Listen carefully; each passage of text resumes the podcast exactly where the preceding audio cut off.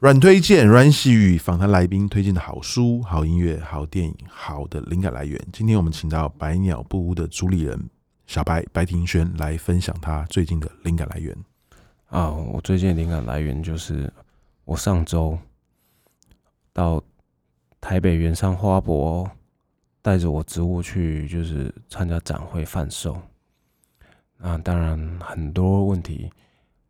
大家对于种植物的问题，就是源源不断的，就一直来，一直来，甚至我展会结束以后，啊，我想跟大家说，你懂吃，植物就会活得好。